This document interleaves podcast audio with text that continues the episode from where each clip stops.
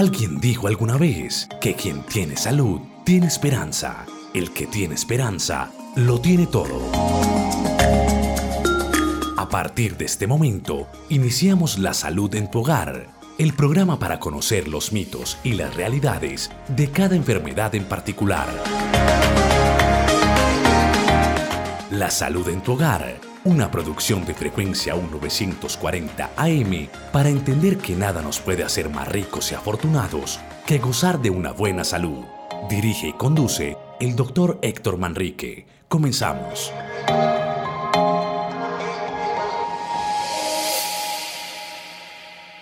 Muy buenos días. Un saludo muy especial a nuestra honorable audiencia que nos honra cada semana con su tiempo para entre ustedes y yo podamos resolver algunas inquietudes acerca de salud. Eh, con Alejandro, pues ya tras bambalinas estuvimos conversando un rato, ya nos saludamos, pero igual eh, muy agradecido con él porque es el vehículo, es la conexión entre ustedes y yo. Sin Alejandro fuera imposible este programa. Alejo, adelante eh, con el saludo hacia los oyentes y las instrucciones antes de comenzar. Doctor Héctor Manrique, saludo cordial para usted y para toda la audiencia de los 940 AM, frecuencia U, a esta hora, el programa La Salud en tu Hogar. Recuerden que para que interactúen con nosotros tenemos varios canales habilitados. Está la línea de WhatsApp para que nos envíen sus mensajes vía texto o vía audio al 301-619-3392. 301-619-3392, nuestra línea de WhatsApp para que interactúen con el doctor Héctor Manrique y le hagan las preguntas respectivas acerca de la temática que él ya nos estará ilustrando de qué se va a tratar el programa el día de hoy. Y también tenemos la línea telefónica convencional, la línea telefónica para que usted nos llame y también le haga las respectivas preguntas al doctor Manrique, es el 604-590-3580. 604-590-3580, la línea telefónica. Y también, hoy como el doctor Héctor Manrique nos honra con su presencia aquí en la cabina de los 940 AM de frecuencia U, estamos transmitiendo por Facebook Live, así que usted nos busca allí en Facebook como frecuencia U y en nuestra página estamos eh, transmitiendo en vivo este programa La Salud en tu Hogar. Muchísimas gracias Alejandro. Eh, para darle eh, relevancia a nuestros oyentes, hemos elegido una solicitud de uno de, ellos. Para el día de hoy, entonces, vamos a hablar algunas generalidades sobre lo que son las enfermedades tropicales. Eh, es un tema bastante amplio, son muchas las enfermedades que hacen parte de, de este grupo tan grande y que en el mundo está disperso.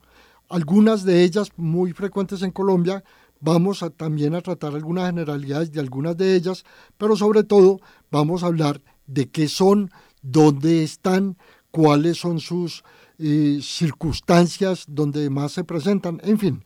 Y desde este momento, pues, queda abierto los canales para que ustedes puedan hacer las preguntas, las insinuaciones y todos los comentarios que a bien tengan. Entonces, eh, se llaman enfermedades tropicales porque son las enfermedades que más comúnmente se encuentran en esta fase de la Tierra. Recordemos que, los trópicos o, la, zona tropical propiamente dicha es la que está alrededor del mundo siguiendo el, meridiano del Ecuador, el Ecuador terrestre, que coincide también con el centro del mundo y está eh, para que nos orientemos, es todo lo que está a la altura del Ecuador, haciendo una circunferencia por toda la Tierra. Están incluidos entonces algunos países conocidos entre nosotros, otros no tanto, como son algunos países de Centroamérica y todo lo que es el norte de Sudamérica, incluyendo a Brasil. De ahí para abajo no lo consideramos tropical eh, porque tienen también una característica especial que hay estaciones y esto nos modifica eh, el clima y la humedad. En el trópico las condiciones de temperatura, de humedad eh, son, y de latitud son constantes y por eso se acostumbran a encontrar para estos condicionantes para este tipo de enfermedades. Son otros países los que están en la parte central de África, eh, la parte muy abajo del Mediterráneo, el sudeste asiático y lo que nosotros conocemos como la parte subsahariana eh, de, de, África. cuando decimos subsahariano es lo que está por debajo del Sahara. El Sahara no está incluido en lo que es el trópico propiamente dicho, sino que está al norte. Eh, sin más preámbulo, entonces vamos a decir que esta zona del mundo tiene eh, lo que habíamos mencionado hace un momento, unas condiciones de humedad y unas condiciones de temperatura que oscilan muy poquito durante todo el año. Recordemos entonces que no hay, no hay estaciones y esto hace que las temperaturas, así haya épocas de lluvia, porque algunas se caracterizan por ser muy lluviosas, la temperatura no cambia en más de 5 grados. La humedad relativa también es muy, muy frecuente, siendo mucho más grande en las zonas donde tenemos bosques, bosques tropicales, valga el pleonasmo, como son la parte de África y el, y el, y el sudeste asiático. Esto entonces favorecen varias circunstancias especiales. Favorecen entonces que con la lluvia eh, haya un barrido de algunos elementos importantes y en algunas zonas hace que esta lluvia produzca estancamientos, como son las mismas lagunas o como son en proporciones más bajas las que se pueden estancar en, en, en pequeños charcos, inclusive en las mismas viviendas en las mismas viviendas por falta de un adecuado desagüe o porque tenemos recipientes especiales, llantas, en fin, hay acumulación de pequeñas cantidades de agua y independientemente de la cantidad de agua favorece de que algunos bichos, que vamos a ver más tarde cuáles son, se reproduzcan, pongan huevos allí y se reproduzcan desde las charcas. Eh, con las condiciones de temperatura que hemos hablado, eh, son favorables para que haya una reproducción mayor de generalmente de insectos. Eh, estos insectos, más adelante también lo vamos a, mirar, eh, hacen las veces de vectores. Cuando hablamos de vectores, estamos hablando de que son los transportadores. Es el bus en el que viaja un, eh, algún, algún animal especial, llámese hongos, llámese virus, llámese bacteria. Los llamamos animales porque al fin y al cabo pertenecen a este, a este reino, eh, pero que tienen unas características muy diferentes a lo que son los invertebrados grandes o los vertebrados o las aves o, los reptiles, etcétera, etcétera. Hago esta diferenciación para que la, tengamos en cuenta. Eh, el hecho de que sean microscópicos no quiere decir que no sean animales, y son microscópicos porque no lo vemos, pero sentimos sus efectos. Eh, una de las características especiales de estos vectores, eh, muchos de ellos, eh, es que pican a alguna especie, porque no necesariamente es el hombre, alguna especie contaminada y chupan la sangre y esta sangre puede ser llevada a otro animal, en este caso el hombre, que es del que nos vamos a ocupar hoy, y eh, esos restos de sangre que chupan de alguna parte lo alojan cuando vuelven a chupar a una persona sana y pueden inocular algunos de, los virus o bacterias que más adelante van a producir una enfermedad específica. Eh, la Tierra tiene alrededor de entre 6.000 y 7.000 millones de habitantes. Entre ellos, pues, China y la India ocupan la tercera parte de, estos habitantes y en general se dice que por lo menos entre mil y mil quinientos millones de habitantes sobre la Tierra padecen en algún momento algún tipo de estas infecciones como tal. Estas infecciones también habíamos mencionado en algún programa anterior la tuberculosis. la tuberculosis es tal vez la enfermedad que más muertos pone al año y todo lo que son las enfermedades hídricas que también hemos mencionado en algunos de los programas y que de pronto ahora hacemos algún énfasis. Entonces, eh, la tuberculosis no ha desaparecido y en muchos años no va a desaparecer. por algunas condiciones específicas que tienen epidemiológicas. La Organización Mundial de la Salud, que es tal vez el máximo organismo a nivel mundial que se preocupa de la salud sobre toda la faz de la Tierra, eh, tiene un capítulo importante que es el cuidado de las enfermedades tropicales o de las enfermedades infecciosas.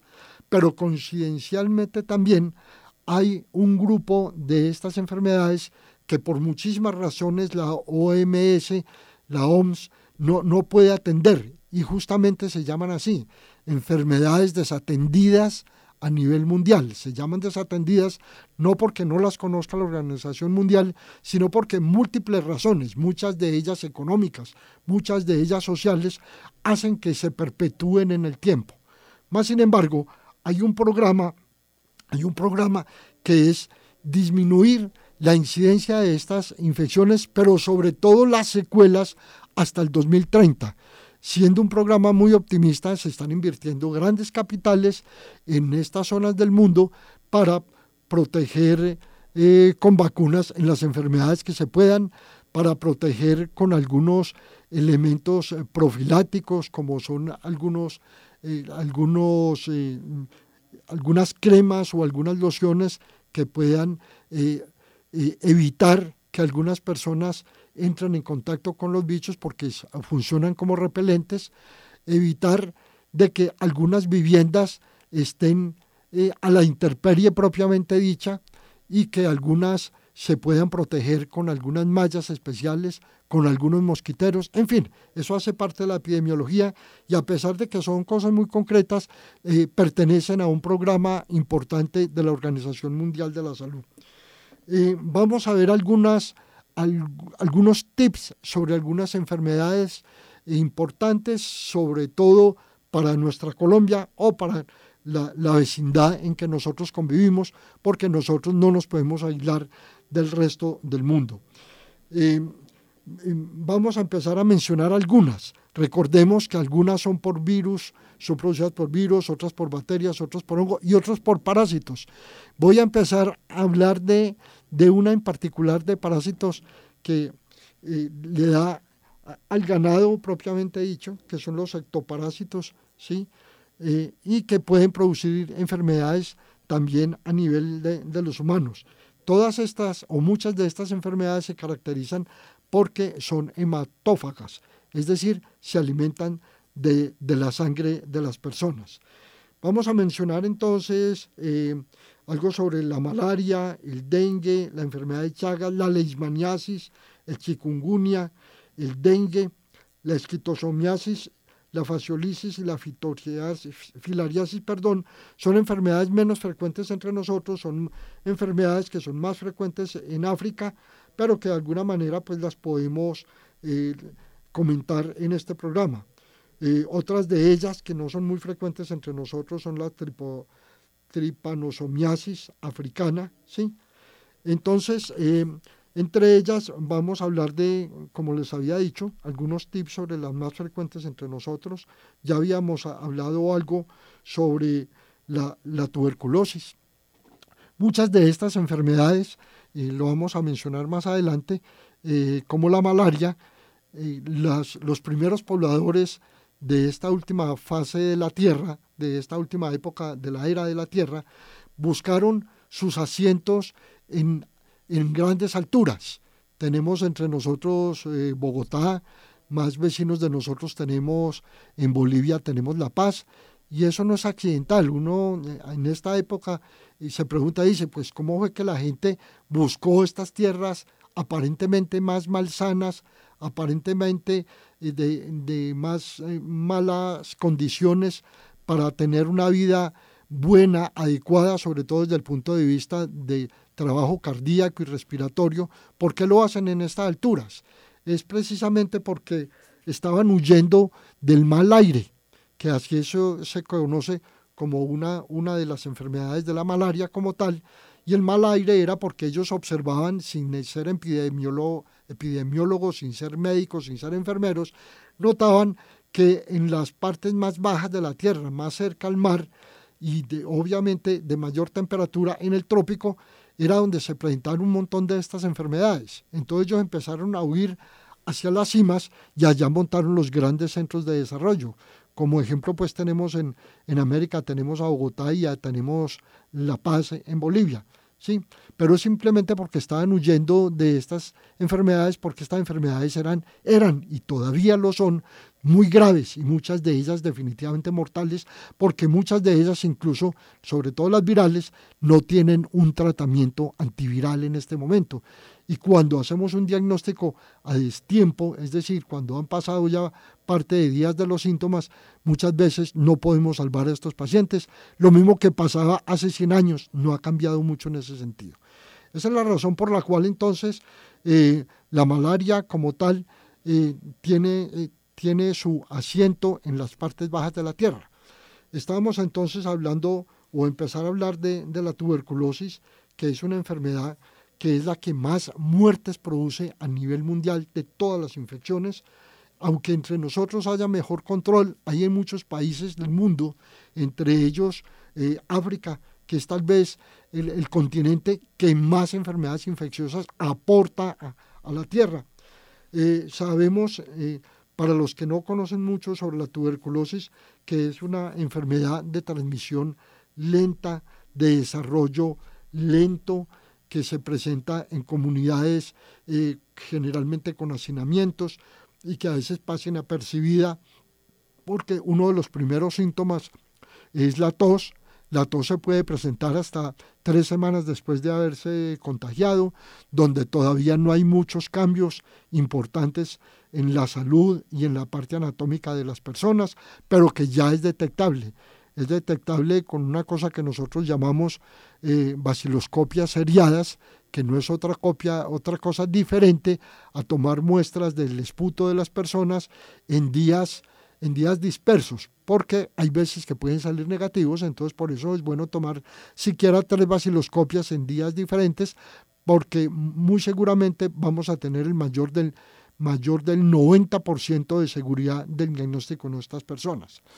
Eh, producen fiebres, malestar, eh, está asociada a la desnutrición y produce más desnutrición por, por inapetencia, la gente deja de comer y se alimenta generalmente con líquidos para bajar la temperatura junto con algunos antipiréticos, pero la, la enfermedad es progresiva, el tratamiento es relativamente fácil con antibióticos, pero si no se hace un diagnóstico, todavía entre nosotros se muere mucha gente de tuberculosis o de secuelas de la misma tuberculosis. Cuando hablo de secuelas es eh, secundariamente al daño que se puede presentar. Tenemos varias formas de tuberculosis, tal vez la más conocida entre todos es la, eh, la tuberculosis de tipo pulmonar y cuando está muy avanzada produce una insuficiencia respiratoria, una insuficiencia pulmonar que así curemos la, la, tuberculosis en este estadio, la persona puede quedar con alguna secuela, obviamente no recuperable cuando hablamos de secuelas. ¿Sí? Entonces las enfermedades pulmonares no dejan secuelas solamente cuando es por tabaquismo, sino por por enfermedades como la tuberculosis o como los hongos que a veces se confunden y hay que hacer diagnóstico diferencial que dejan un daño permanente y dejan una secuela disminuyendo días laborales en estas personas que generalmente no son los, los mayores, sino personas que condiciones de disminución de inmunidad o de vivir en los hacinamientos o no tener un buen control de, de la salud que son personas que generalmente van a consultar al médico solamente cuando están demasiado enfermas, pero no hay una profilaxis. De, desafortunadamente en estos países, incluyendo el de nosotros, no hay una muy buena buen programa de salud pública.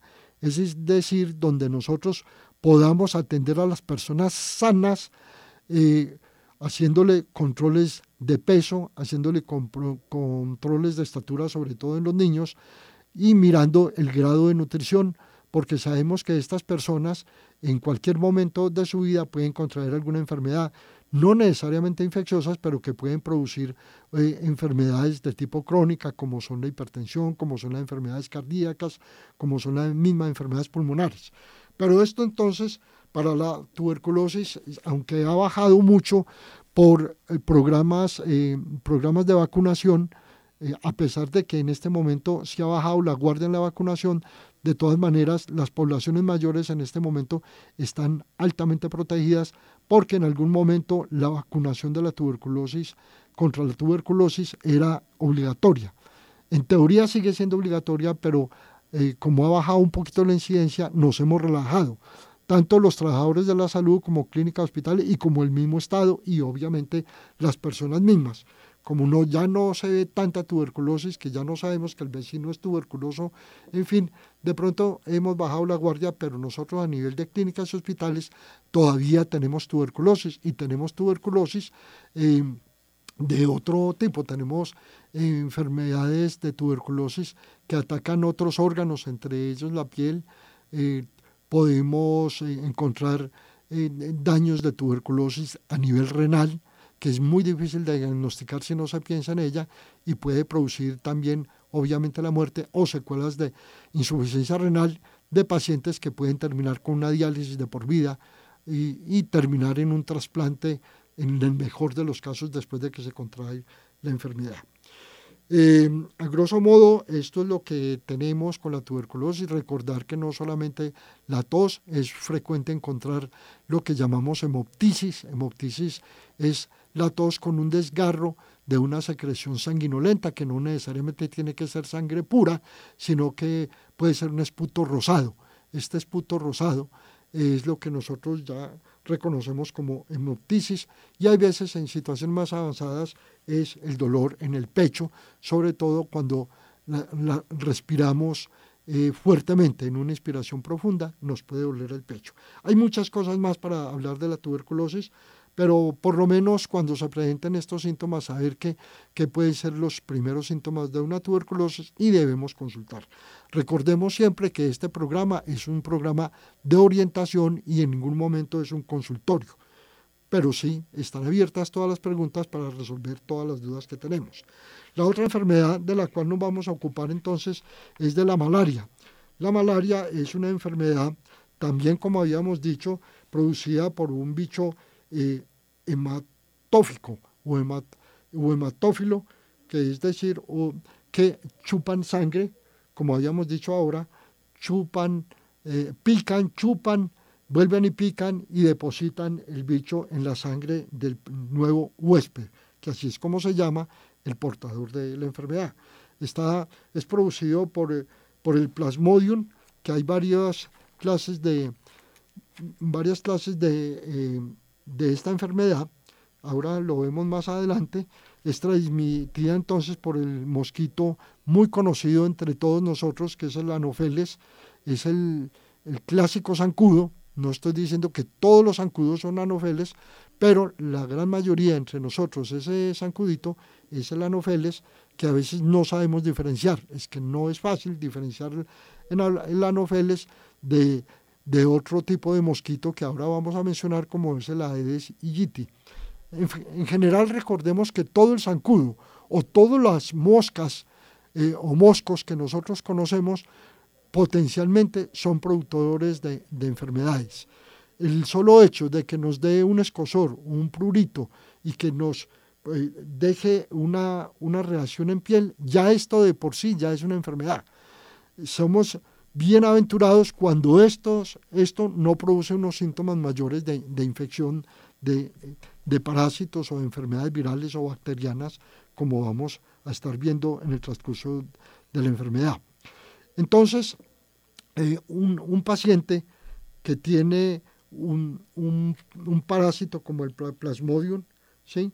hay, hay cuatro, cuatro tipos de, del plasmodium, que puede ser el, el Plasmodium vivas, el Plasmodium ovoi, el Plasmodium eh, malariae o el Plasmodium propiamente dicha, que puede producir diferentes tipos de paludismo.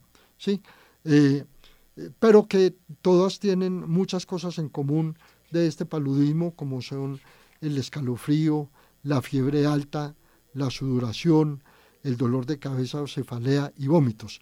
Mire que hasta este momento estos síntomas pueden ser compartidos con muchas otras enfermedades, pero esto es lo clásico del paludismo. El paludismo tiene otra característica muy especial que la diferencia de, de muchas otras enfermedades, y es que la fiebre y el escalofrío no son permanentes, muchas veces son vespertinos y se repiten al segundo o al tercer día. Esto va en concordancia con lo que es la parte biológica del, del plasmodium o del bicho que produce el paludismo. Y es que él tiene periodos de reproducción. Así como en eh, los seres humanos tenemos unos periodos de reproducción, ellos también, solo que aquí son más frecuentes y se hacen por, por horas o por días y coincide la mayor producción de, de, bichos a nivel de sangre y eso produce entonces la defensa del cuerpo y produce la fiebre y el escalofrío. Em, desafortunadamente habíamos dicho en una parte del programa que no todas las enfermedades tienen tratamiento y no todas las enfermedades eh, son, son dignas de vacuna. el paludismo como tal se ha trabajado desde hace más de 30 años en una vacuna y, los adelantos más grandes que hemos tenido, inclusive por científicos colombianos, que han desarrollado eh, en diferentes fases de, vacuna que inicialmente fueron con monos de, del Amazonas, ¿sí? el Macacus, Macacus resus, eh, no hemos podido llegar a una buena fase de desarrollo de la vacuna. Hasta ahora no hemos encontrado una vacuna que proteja por encima del 20-25% de la población. Y sabemos que, que el paludismo ataca eh, por igual en todo, la, en todo el trópico, en todos los países del mundo.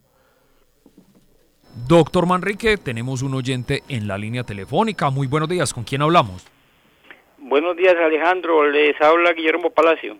Don Guillermo, muy buenos días. Adelante con su inquietud. No, hombre, felicitaciones al doctor, como siempre. Muchas gracias, don Guillermo. Adelante. Doctor, eh, varias preguntitas. Eh, ¿El tipo se puede considerar buen casilla dentro de las enfermedades tropicales? Segundo, hay un animalito que es el murciélago que a pesar de que cumple una función de benéfica porque es polinizador, parece que transmite la rabia. ¿Eso es cierto o es un mito? Y lo tercero, doctor, hay un medicamento que lo inventar hace muchos años, la quinina, para qué enfermedades tropicales que aplicaba este medicamento. Y la otra, doctor, es que ese paludismo tiene algunas variedades, porque he leído por ahí que hay un paludismo cerebral, como que es mortal, es muy severo, muy agresivo. Muchas gracias, doctor. Con mucho gusto, Guillermo. Muchas gracias por su participación. Eh, el tifo no se considera tanto como tropical, pero sí hay una incidencia muy grande en, esta zona del mundo. Por eh, el hacinamiento, el hacinamiento hace también que haya una mayor propagación o una mayor contaminación entre seres humanos. Eh, esta enfermedad, como otras, que posiblemente tendremos tiempo de hacerlo más adelante, es de obligatoriedad de denunciarlas.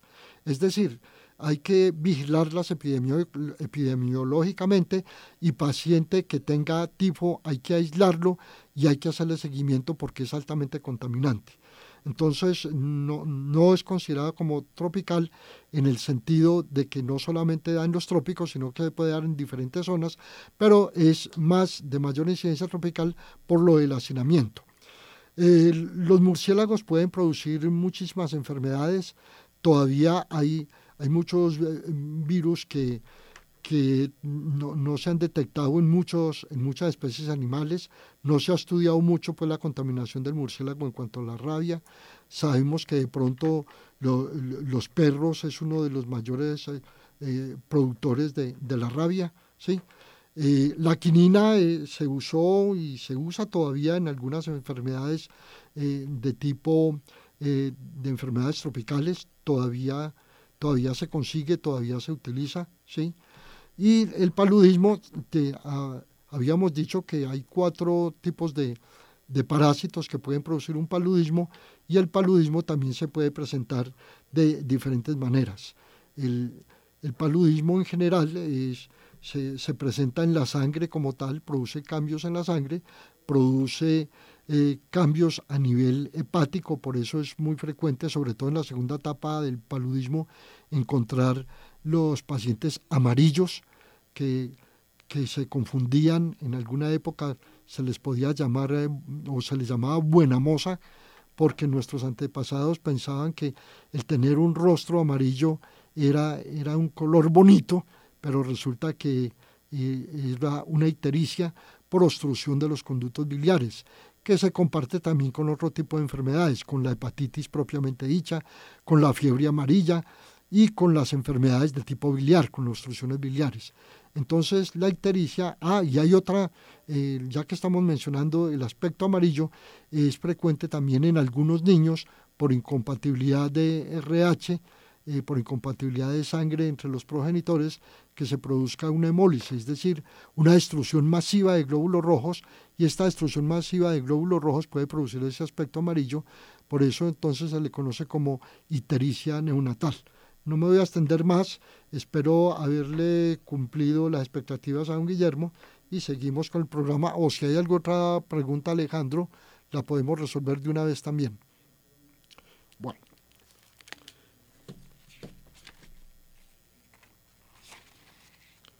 Entonces estábamos hablando sobre, sobre la malaria, eh, estábamos hablando, eh, diciendo que el paludismo tenía cuatro especies de, de productores de parásitos, que en todos ellos es el, el anofeles, eh, generalmente pica al anochecer y al amanecer.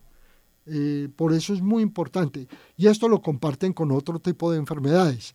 Por eso es una recomendación importante, que más adelante también vamos a decir, que las personas deben de protegerse cuando estén en, estas partes, sobre todo entre nosotros en, la, en las costas, tanto del Pacífico como la costa atlántica, debemos protegernos sobre todo al final del día y en las primeras horas de la mañana. Eh, yo creo que es eh, de común conocimiento de que cuando van llegando a las cinco y media, seis de la tarde es cuando nos empiezan a picar más los mosquitos. A esa hora debemos estar más protegidos con algunas cremas o lociones repelentes y con un vestido largo con un pantalón tanto para hombres como para mujeres y ojalá medias, unas medias alticas y ojalá que sean gruesas. No nos protegen del todo, pero eh, las medias gruesas le dan más dificultad al insecto de traspasarla, aunque muchos la traspasan y nos logran picar, porque muchos de ellos tienen, tienen un hocico o una trompa que es bastante larga, de varios milímetros, y pueden traspasar entonces las, las ropas que nosotros tengamos. Pero es importante tener en cuenta esto, que eh, se puede hacer no solamente con el paludismo, sino con algunas otras enfermedades. Em, eh, son siete días de incubación en el paludismo. Ya habíamos visto entonces eh, los síntomas, ya habíamos explicado por qué, por qué la fiebre y por qué los, los escalofríos ocurren interdiarios no son, uno puede tener una enfermedad hoy, los síntomas de la enfermedad hoy, y mañana estar relativamente sano, pero la enfermedad sigue para adelante y al segundo día probablemente vamos a, a tener entonces otra vez síntomas. Se le llamó en una época, inclusive algunos libros de medicina todavía se les llama fiebres terciarias o fiebres cuaternarias, refiriéndose al número de días que uno puede pasar sin síntomas y esto es una orientación muy importante para nosotros los médicos. Cuando el médico le diga, doctor, es que yo, yo tengo un, día muy bueno y otro día muy enfermo que no me puedo mover de la cama y que no puedo comer y que la temperatura es alta y que a veces ni el baño ni el acetaminofén me lo quita. Esa es una orientación bastante importante para nosotros los médicos. Eh, refiriéndonos a lo que estaba eh, comentando don Guillermo, pues en, en enfermedad tardía que no se ha logrado detectar, en fin, muchas veces los primeros síntomas son una insuficiencia renal o unas convulsiones que pueden producir por el paludismo cerebral o un colapso circulatorio, lo que conocemos una hipotensión con una pérdida eh, de líquidos importante y producir un CHOP, un CHOP eh, que puede ser inclusive eh, contrastar con la vida del paciente. Muchos pacientes se mueren o esta es la fase tardía de la enfermedad y se pueden morir con esto. Em, eh, se puede manejar con la, con la cloroquina, ¿sí? pero no nos vamos a referir pues a, tratamiento de medicamentos en especial con ninguna de las enfermedades. Eh, otra de las enfermedades de las que podemos mencionar algunas cosas importantes es el dengue.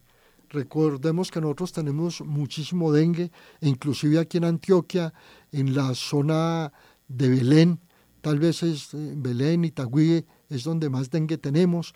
En el país tenemos dengue en la costa atlántica, algo en la costa pacífica, sobre todo en este momento hay una, una epidemia en el departamento de Bolívar, en Cartagena, como su capital. Hay, hay dengue y cualquiera de estos síntomas que acabamos de mencionar para el paludismo pueden ser compatibles con el dengue. Eh, el dengue es producido por un virus también, que es el virus flavivirus, así se le conoce. Hay cuatro tipos también. También es producido por, por el Aedes aegypti, que pica durante el día a cualquier hora y pueden entonces eh, producir eh, entre tres y cuatro tipos de, dengue como tal, que se conoce uno como la fiebre del dengue, eh, que es el, tal vez el, más frecuente de todos, y que muchas veces para pensar, para poder hacer un diagnóstico de dengue tenemos que pensar en él, porque fiebre y cefalea son los síntomas de muchísimas enfermedades. hay un dengue o la fiebre del dengue puede ser con brote o sin brote. Sin brote es la, solamente la fiebre y no producir ningún otro síntoma. Hay otro que es con brote, que es unas manchas, es, las llamamos máculas, pero no son otra cosa que manchas rojizas en la piel, sobre todo en la piel que está expuesta eh, con el medio ambiente. No ocurre mucho en la piel que está cubierta con el vestido. Hay otro que para mí es de los eh, de los más mm, riesgosos o peligrosos, que es el, el, dengue hemorrágico o fiebre hemorrágica, que produce una disminución de, de, las plaquetas y produce un daño en los vasos sanguíneos, generalmente en los vasos más pequeños o en los capilares, y puede producir pequeños hematomas en la piel o grandes hemorragias por cualquier vía. Puede incluso producir hemorragia de tipo cerebral, hemorragias urinarias, hemorragias digestivas, y esta es tal vez la enfermedad más grave del dengue y tal vez la, la, más mortal, la que más muertos produce. Doctor Manrique, tenemos una pregunta a través de un audio que nos envían por WhatsApp. Escuchemos. Adelante. Muchas gracias, Alejandro. Buenos días, doctor Manrique, Alejandro, los oyentes que la pase muy bien. Eh, tengo una preguntita, doctor Manrique, ¿por qué hay cierto tipo de pieles que son más propensos a las enfermedades tropicales, como es por ejemplo la piel blanca? ¿Y por qué hay ciertas enfermedades que son eh, más concurrentes en la piel negra? ¿Eso a qué se debe? Muchas gracias. Muchas gracias, Alejandro. Justo. Eh, a ver, sobre las diferentes eh, pieles hay mucha tela para cortar y me excusan esa expresión. Las pieles hablan de las diferentes especies humanas, de las razas humanas.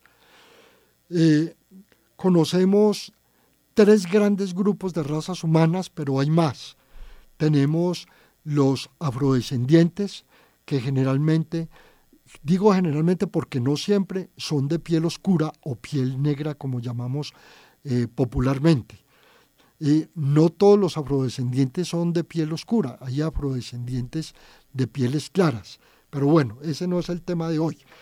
Eh, están los, las pieles blancas, lo que son todos los habitantes nórdicos o lo que se conoce como el norte de Europa y del mismo Asia, incluyendo entonces a, Rusia en esta parte del mundo, y también muchos países del sur del, hemisferio.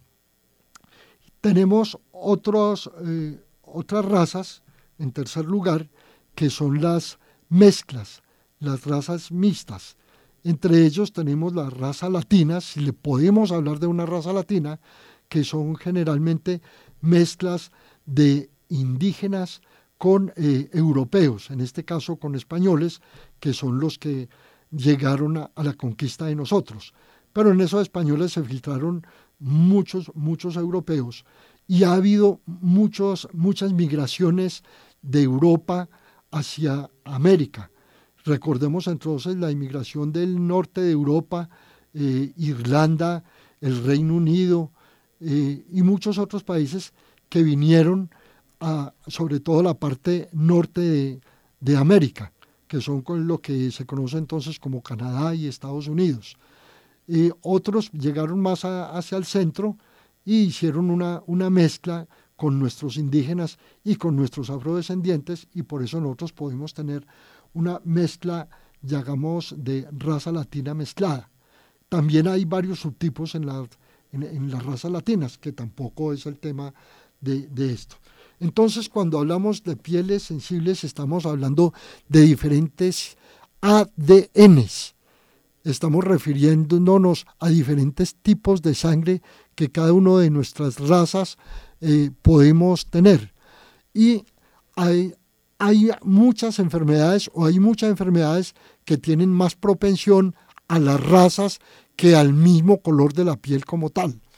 Si hay pieles más sensibles, y en este caso hay pieles sensibles, lo que nosotros llamamos como razas blancas o de pieles claras, que pueden ser más sensibles a otro tipo de enfermedades como al, cáncer de piel, somos más sensibles o son más sensibles los que son más blancos a los rayos ultravioleta, a los rayos azules, a los rayos, rayos tipo gamma y que son más propensos a producir manchas en piel y producir enfermedades tipo cáncer.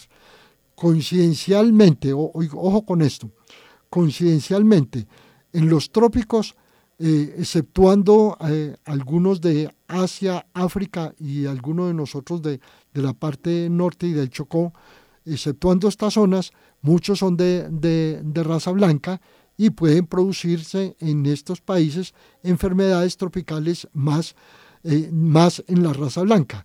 En la raza negra o afrodescendientes, los que acabo de mencionar serían más propensos a producir este tipo de enfermedades tropicales, pero es porque habitan esas zonas, no es porque sean más propensos como de raza oscura o de raza más clara a las enfermedades tropicales.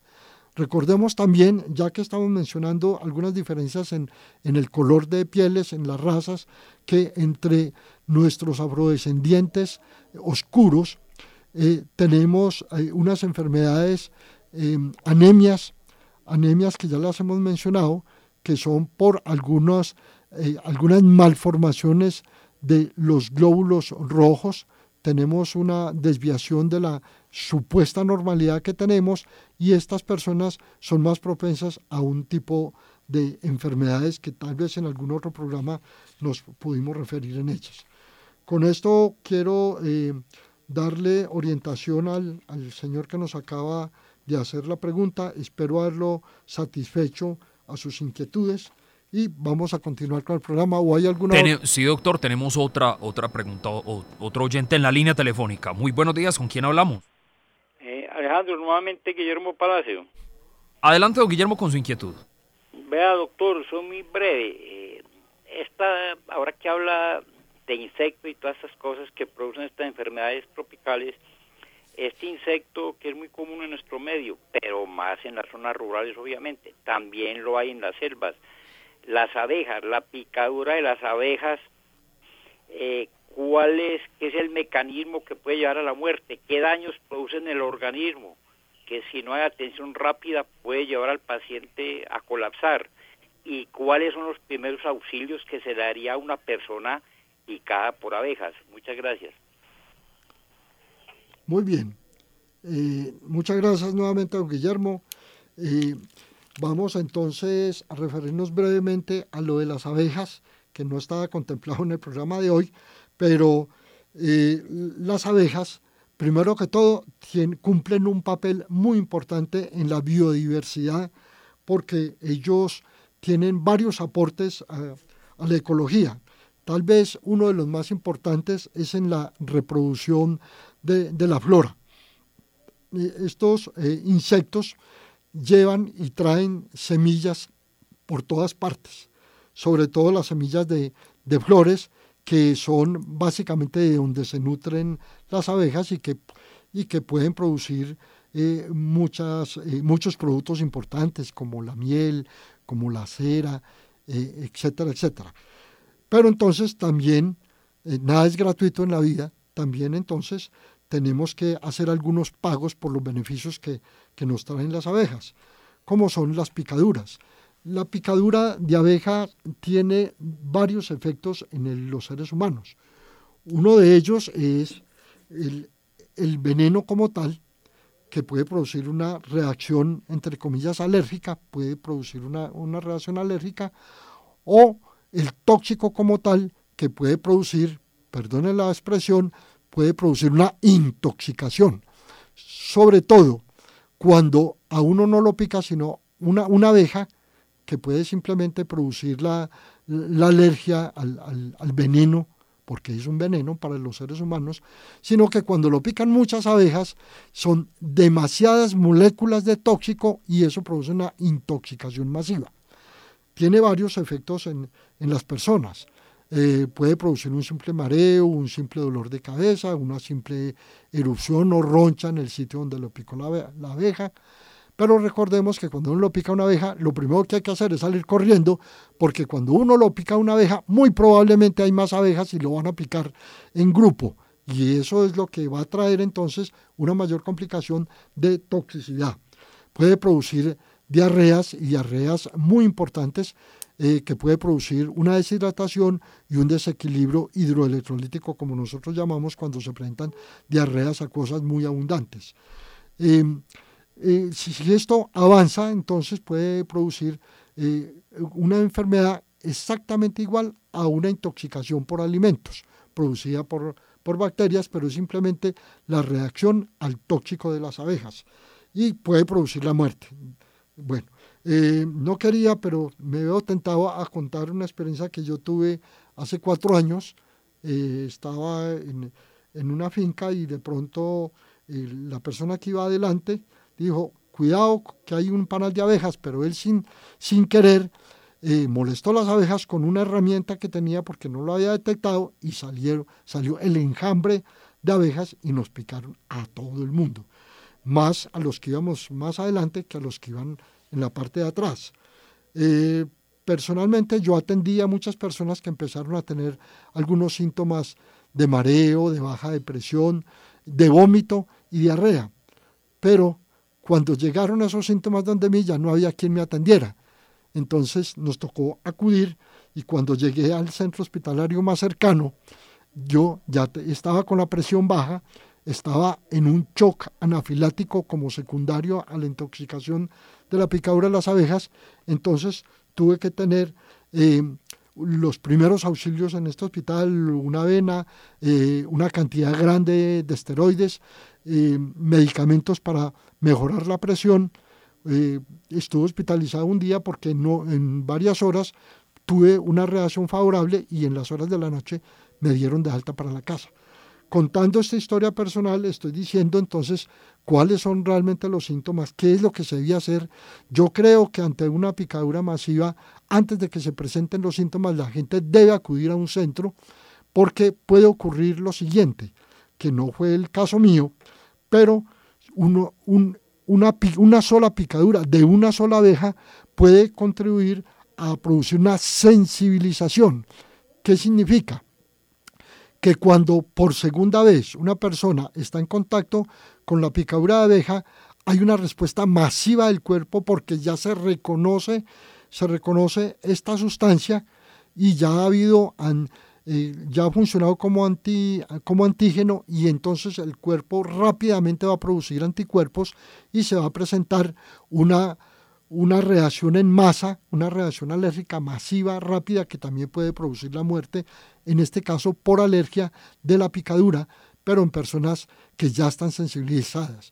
Entonces, personas que ya los picó una vez una abeja, ojo que pueden estar sensibilizados y con una picadura de otra abeja puede producir todos estos síntomas y antes de que los tenga inmediatamente váyase para un centro para un centro de salud lo más cercano que tenga como profilaxis. Esto eh, es entonces la respuesta para un Guillermo de lo que producen las abejas, que son muy útiles, que no se pueden acabar con ellas, pero que hay que tener cuidado con, la, con las picaduras. Alejandro, ¿tiene alguna otra pregunta? No, doctor, puede continuar adelante con la exposición. Bueno, entonces eh, damos por terminado el tema de, del, paludismo. Eh, habíamos hablado entonces también de, eh, del dengue, estábamos hablando de la, de la hemorragia o del dengue hemorrágico y, por último entonces el dengue que produce el shock, el shock que puede producir la muerte también. Estos dos últimos son los que más eh, muertes producen, pero afortunadamente no son las enfermedades más frecuentes del dengue.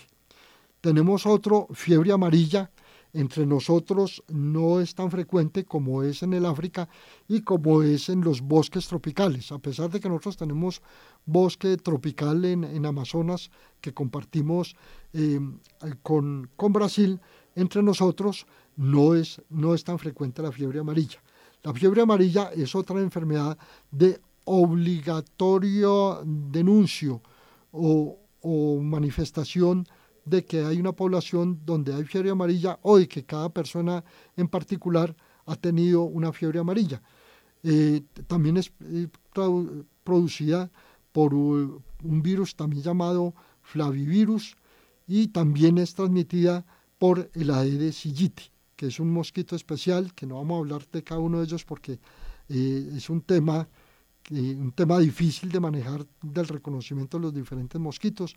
Como habíamos dicho, eh, es producido en las zonas húmedas y boscosas de la Tierra, en particular en, Sudamérica, eh, y tiene una particularidad, es de las poquitas enfermedades virales que, que se puede transmitir de mono a mono, no, no tanto de persona a persona. Es decir, cuando hablo de mono a mono es de, eh, de esta especie que se puede producir por secreciones no ocurre entre los humanos. Entre los humanos, la verdad, la fiebre amarilla siempre se transmite por la picadura de la Aedes aegypti eh, y es de, es de obligatorio cumplimiento que cuando se viaja a estas zonas endémicas del mundo sea obligatorio la vacuna. Es una vacuna gratuita, obligatoria eh, y que puede durar 10 años. 10 años, eh, por encima de los 60, 65 años, ya no se, eh, ya no se aplica porque puede producir efectos secundarios importantes, pero que es, obligatorio. Yo no sé si alguno de nuestros oyentes que alguna vez fueron a Brasil eh, los obligaron a que tenían, tenían que tener carne de vacuna de fiebre amarilla. se diagnostica muy fácil casi todas estas enfermedades con una muestra de sangre se hace el, diagnóstico. Es relativamente sencillo. Obviamente hay que sospecharlo y mandar una prueba para fiebre amarilla. Cuando se lleva al laboratorio, como ya la persona va a buscar que es una fiebre amarilla, hay una técnica especial y como le digo, el 95% de las veces en esta persona se hace el diagnóstico clínico y comprobado por, la muestra de sangre. Eh, como otras de las que hemos mencionado, eh, produce eh, fiebre muy alta, de difícil manejo. También produce ictericia, ya sabemos que la ictericia es el color amarillo de la piel. Puede producir dolor abdominal, sobre todo en la fase tardía, en las fases avanzadas, vómitos y también puede producir hemorragia, como la que mencionamos hace un ratico. Eh, esto pues así como grandes rasgos de la fiebre amarilla que se puede confundir con un paludismo se puede confundir con un dengue en los primeros síntomas y se puede confundir con una simple gripa iniciando la enfermedad. De hecho, de hecho el dengue inicialmente eh, eh, es descrita por los pacientes como una fuerte gripa, pero cuando ya los pacientes no mejoran de la fuerte gripa y se ponen mucho más enfermos, eh, entonces es cuando se acude, se acude hacia los centros de salud. Tengo otra aquí, no es muy frecuente, es el tripanosoma, que es lo que nosotros, eh, una especie del tripanosoma lo que produce la enfermedad del sueño. Es un parásito, lo traigo aquí porque la mosca sí es frecuente entre nosotros, que es la mosca tsetse, así como suena. Eh, también eh, se conoce el tripanosoma como la enfermedad de Chagas, sobre todo en, muy frecuente en, la parte sur de Estados Unidos. Quisiera mencionar muchas otras enfermedades como el chikungunya, que tiene unas manifestaciones muy parecidas de fiebre, escalofrío, malestar general, fiebre y dolores articulares. Esta es tal vez la diferencia con estas otras enfermedades que hemos mencionado. Eh, y también lo tenemos muy en el norte. Todavía no es una enfermedad endémica entre nosotros, pero ya, ya se presenta en, personas eh, importantes en, nuestras comunidades, como les digo, sobre todo el norte del país. Eh, quiero dejar así porque se nos acabó desafortunadamente el tiempo. Si hay alguna, alguna pregunta para contestar rápida en menos de un minuto, eh, abrimos los micrófonos y si no, nos despedimos Muchísimas gracias por, la audiencia. Alejandro, como de costumbre, muchísimas gracias y estaremos conectados en una semana. Eh, como siempre, cuídense mucho. Recuerde que aunque tenemos una baja incidencia de coronavirus, todavía tenemos, todavía tenemos muertos y estamos, ojalá que no llegue, estamos esperando el cuarto pico que ya se está presentando en algunas comunidades del mundo. Muchísimas gracias nuevamente. Muy buenos días para todos. Terminamos La Salud en tu Hogar, el programa para conocer los mitos y las realidades acerca de cada enfermedad en particular. La Salud en tu Hogar, una producción de frecuencia 1940 AM para entender que nada nos puede hacer más ricos y afortunados que gozar de una buena salud. Con la dirección y presentación del Dr. Héctor Manrique.